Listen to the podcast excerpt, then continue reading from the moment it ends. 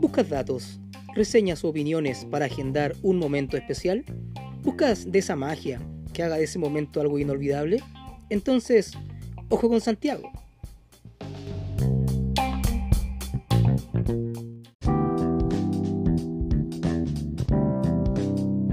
El Cerro San Cristóbal es uno de los principales puntos verdes de la ciudad de Santiago. Es el parque urbano más grande de Chile y uno de los más grandes del mundo, con 722 hectáreas de extensión aproximadamente.